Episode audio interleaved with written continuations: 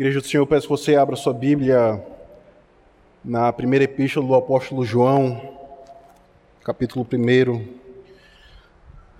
Nós faremos a leitura de todo o capítulo 1 e do verso 1 ao verso 11 do capítulo 2. Escute com atenção e acompanhe a leitura das palavras do teu Redentor. O que era desde o princípio, o que temos ouvido, o que temos visto com os nossos próprios olhos, o que contemplamos e as nossas mãos apalparam com respeito ao Verbo da vida. E a vida se manifestou e a nós a temos visto e dela damos testemunho e vou-la anunciamos a vida eterna, a qual estava com o Pai e nos foi manifestada. E o que temos visto e ouvido anunciamos também a vós outros, para que vós igualmente mantenhais comunhão conosco. Ora, a nossa comunhão é com o Pai e com o seu Filho Jesus Cristo. Estas coisas, pois, vos escrevemos para que a nossa alegria seja completa. Ora, a mensagem que da parte dele temos ouvido e vos anunciamos é esta: que Deus é luz e não há nele treva nenhuma. Se dissermos que mantemos comunhão com ele e andarmos nas trevas, mentimos e não praticamos a verdade. Se, porém, andarmos na luz como Ele está na luz, mantemos comunhão uns com os outros, e o sangue de Jesus, seu Filho, nos purifica de todo o pecado. Se dissermos que não temos pecado nenhum, a nós mesmos nos enganamos, e a verdade não está em nós. Se confessarmos os nossos pecados, Ele é fiel e justo para nos perdoar os pecados e nos purificar de toda injustiça. Se dissermos que não temos cometido pecado, fazemos-lo mentiroso, e a Sua palavra não está em nós. Filhinhos meus, estas coisas vos escrevo para que não pequeis. Se todavia alguém pecar, temos advogado junto ao Pai Jesus Cristo o justo. Ele é a propiciação pelos nossos pecados e não somente pelos nossos próprios, mas ainda pelos do mundo inteiro. Ora, sabemos que o temos conhecido por isto, se guardamos os seus mandamentos. Aquele que diz, eu o conheço e não guarda os seus mandamentos é mentiroso e nele não está a verdade. Aquele, entretanto, que guarda a sua palavra, nele verdadeiramente tem sido aperfeiçoado o amor de Deus. Nisto sabemos que estamos nele. Aquele que diz que permanece nele, esse deve também andar assim como ele andou. Amados, não vos escrevo um mandamento novo, senão um mandamento antigo, o qual desde o princípio tivestes. Esse mandamento antigo é a palavra que ouvistes. Todavia vos escrevo um novo mandamento, aquilo que é verdadeiro nele e em vós, porque as trevas se vão dissipando e a verdadeira luz já brilha. Aquele que diz estar na luz e odeia seu irmão, até agora está nas trevas. Aquele que ama seu irmão permanece na luz e nele não há nenhum tropeço. Aquele, porém, que odeia o seu irmão está nas trevas e anda nas trevas e não sabe para onde vai, porque as trevas lhe cegaram os olhos. Até aquela palavra do nosso Deus, meus irmãos, vamos mais uma vez a presença do nosso Deus em oração, rogando e pedindo a sua bênção sobre esse momento de pregação da sua palavra. Oremos. Ó Deus bendito, nós te louvamos porque Tu és a fonte de toda bondade, de toda graça, de todo amor, de toda força, de toda alegria e de toda misericórdia, ó Pai. Por isso a tua igreja se achega a ti, como pintinhos que se ajunta debaixo das asas. Assim a tua igreja, ó Pai, nesta manhã. Trata-nos, ó Deus, alimenta-nos, nos protege de falsas doutrinas, conduz as nossas almas a Cristo, a fim de que o teu nome seja glorificado e a tua igreja seja salva. É isso que nós oramos em Cristo Jesus. Amém. Amém.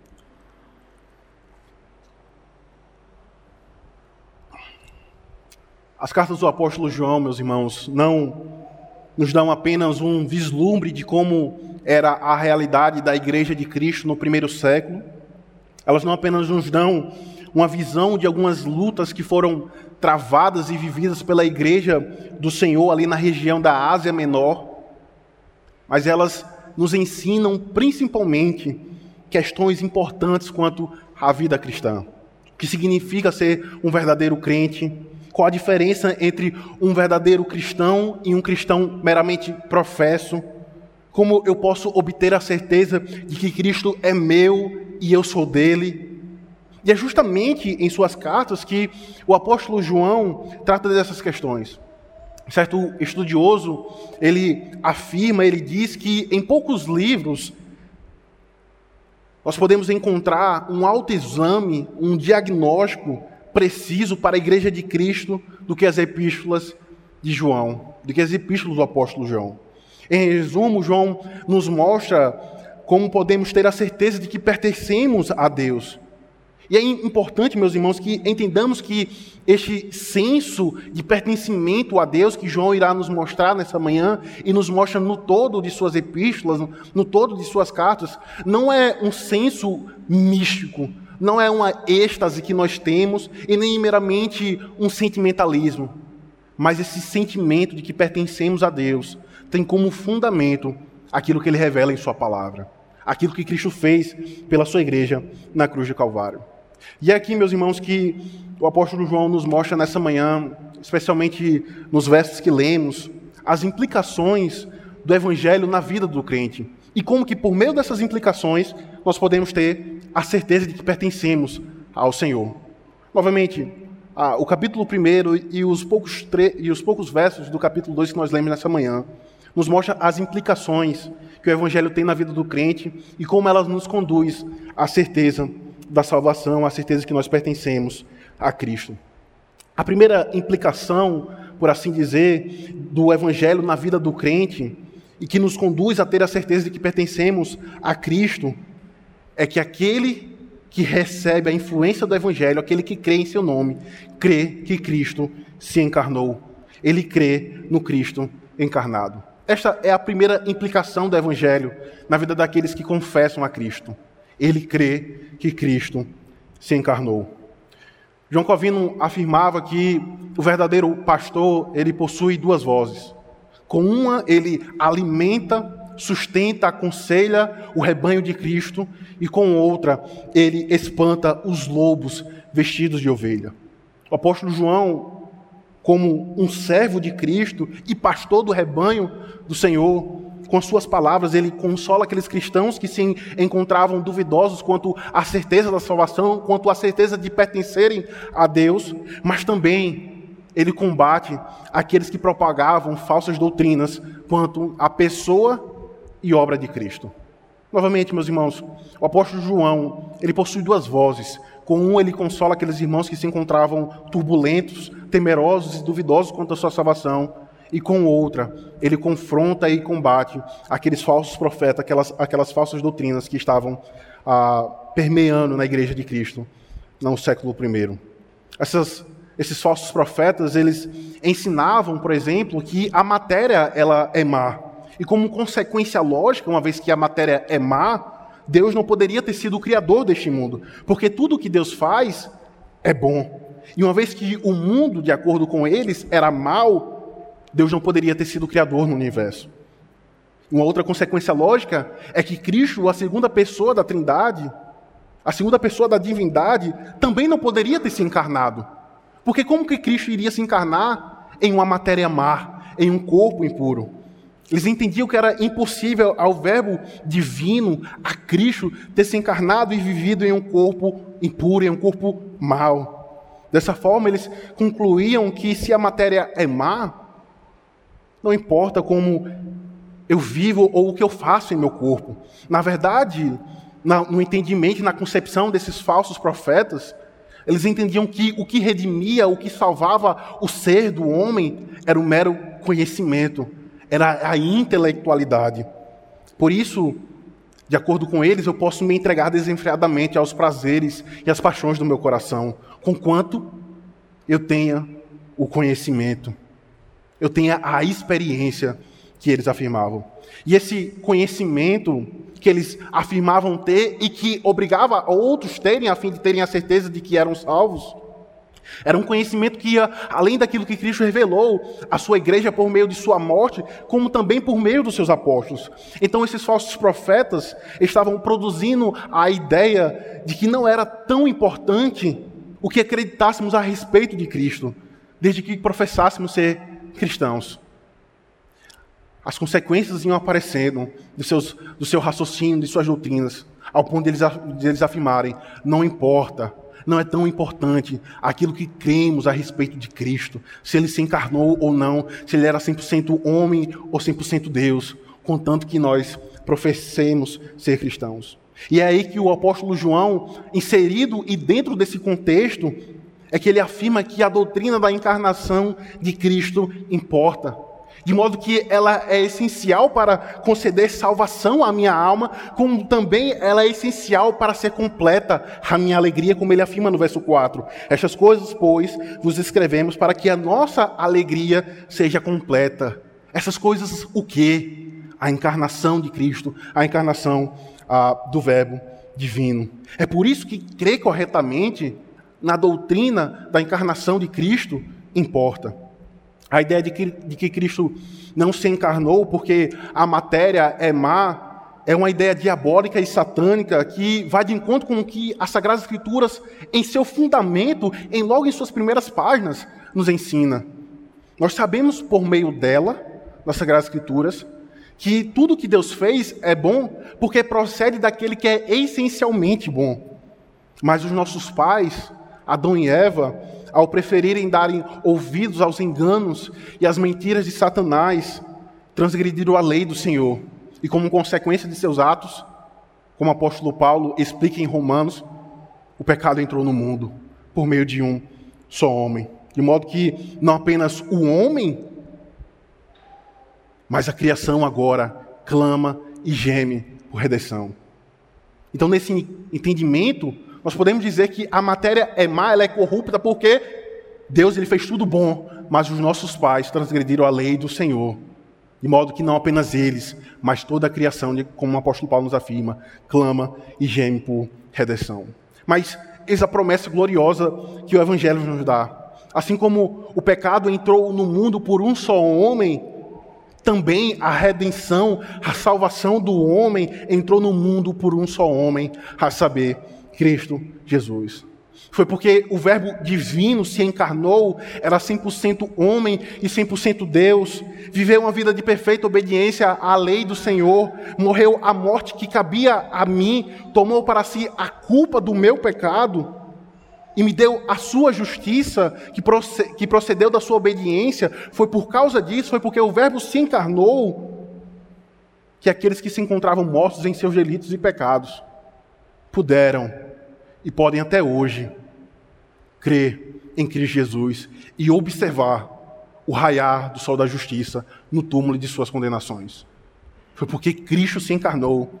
E é por isso que o apóstolo João, ele começa a sua primeira epístola dizendo: Meus irmãos, o verbo divino, que esse que os nossos olhos viram, as nossas mãos o apalparam, ele se encarnou e ele nos dá vida.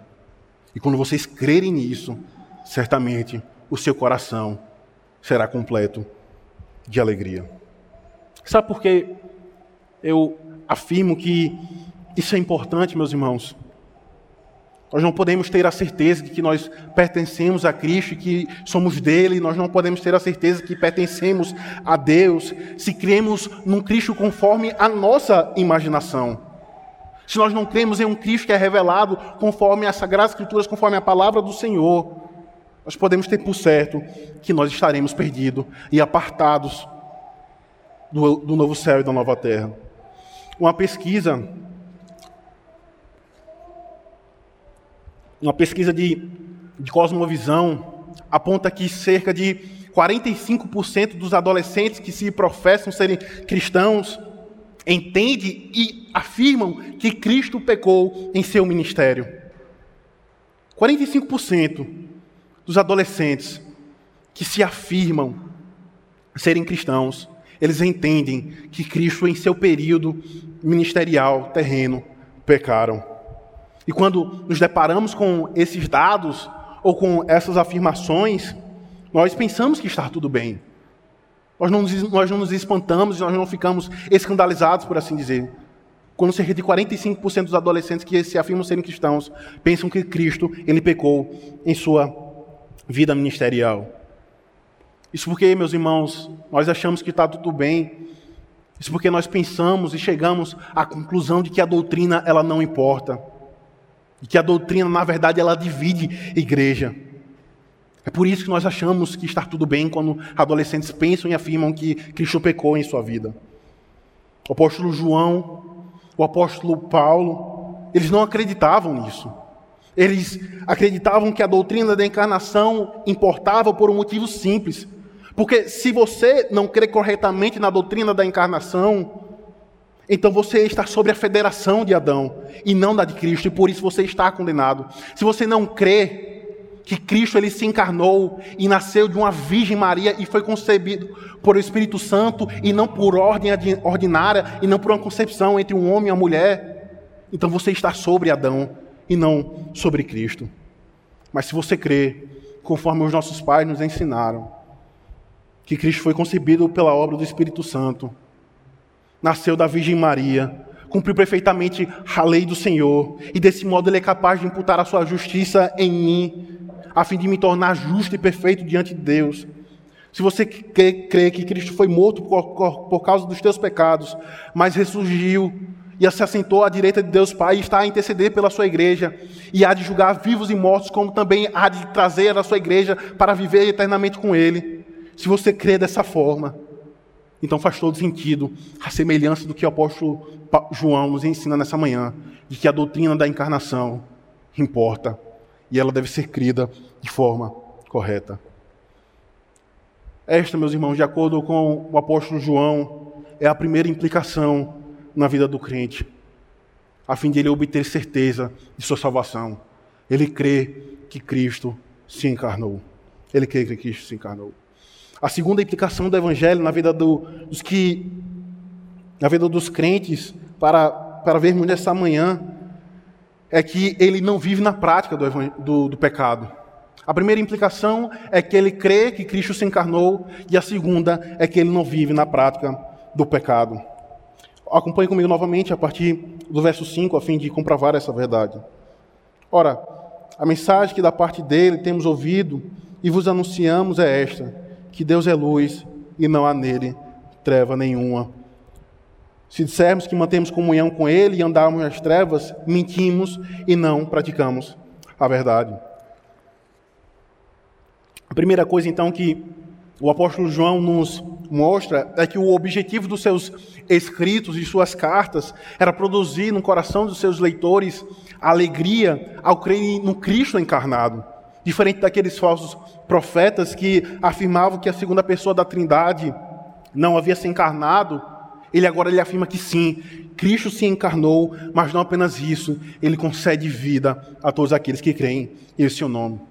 E seguindo a linha do seu raciocínio, a linha do seu pensamento, isto é, que ele estava consolando aquelas ovelhas de Cristo que se encontravam duvidosas, duvidosas quanto à sua salvação, mas também ele estava confrontando os falsos profetas, é aí que ele afirma: ora, se afirmamos que temos comunhão com o Senhor e praticamos pecados, nós estamos mentindo, porque Deus é luz e não há trevas neles. Se nos primeiros versos ele combate a falsa doutrina que era defendida, que Cristo não havia se encarnado, ele agora então passa a combater a ideia de que a redenção, a ideia de que qualquer salvação que Deus produziu e proporcionou ao homem afetou tão somente a nossa carne e não o nosso espírito. Ele passa a, agora a combater a ideia de que eles pensavam que qualquer redenção, que qualquer salvação que, tenha, que Deus tenha produzido para o homem afetou tão somente o seu espírito e não a sua carne. Então, em termos práticos, essas doutrinas levavam os homens a viverem de acordo com as paixões dos seus corações. Porque o cristianismo, na perspectiva desses falsos profetas, não era sobre a carne em si, mas sobre o espírito. E já que nos tornamos perfeitos em espírito por meio da morte de um Cristo, não importa como vivemos em nossa carne. Isso foi diante desse e foi diante desse ensinamento diabólico e satânico que entrou sorrateiramente na igreja de Cristo, é que o apóstolo João afirma de forma muito clara: ora, Deus é luz e não há trevas nele. Se dissermos que não temos pecado nenhum, a nós mesmos nos enganamos e a verdade não está em nós. Se, porém, andarmos na luz, como Ele está na luz, mantemos comunhão uns com os outros, e o sangue de Jesus, seu Filho, nos purifica de todo pecado. Esses falsos profetas, eles afirmavam estarem em comunhão com o Senhor por meio desse conhecimento superior, enquanto que, na verdade, em suas práticas, eles revelavam estar acumulando para si a ira do Senhor.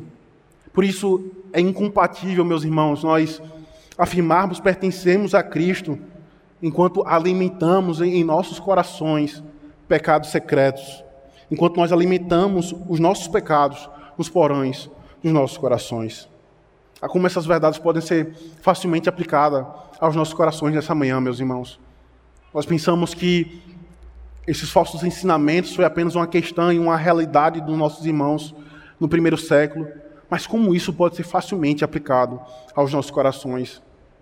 A semelhança daqueles homens, nós pensamos que o nosso conhecimento é que verdadeiramente redime a nossa alma. E quanto ao nosso corpo e quanto ao nosso proceder, pouco importa. Porque eu creio corretamente na doutrina. Mas se você quer corretamente na doutrina e não vive de acordo com o que você professa, então não há diferença alguma de você e Satanás. Como Tiago diz, que ele também tem fé, mas mostre as suas obras Mostre os frutos do Espírito Santo, a fim de testificar de que você pertence a Cristo. Ao nos aproximarmos dessas epístolas de João e notarmos os conflitos e problemas que os nossos irmãos enfrentaram, somos rapidamente levados a pensar que isso não se aplica a nós. Quantas são as vezes, meus irmãos, em que nos escondemos atrás do nosso conhecimento para vivermos em nossos pecados? Afirmamos, Senhor, contigo está o perdão, mas não para o temê-lo, mas para nos rebelarmos contra ele. Ou a semelhança de Arão que disse: Moisés, tu sabes que esse povo é um povo de dura serviço. Mas o fato do povo do Senhor ser um povo de dura serviço, isso não significa que nós devemos nos entregar às nossas idolatrias. Nós reconhecemos, nós abraçamos a doutrina da depravação, de que o povo é um povo de dura serviço, mas não para nos entregarmos aos nossos pecados e nos justificarmos na doutrina da depravação.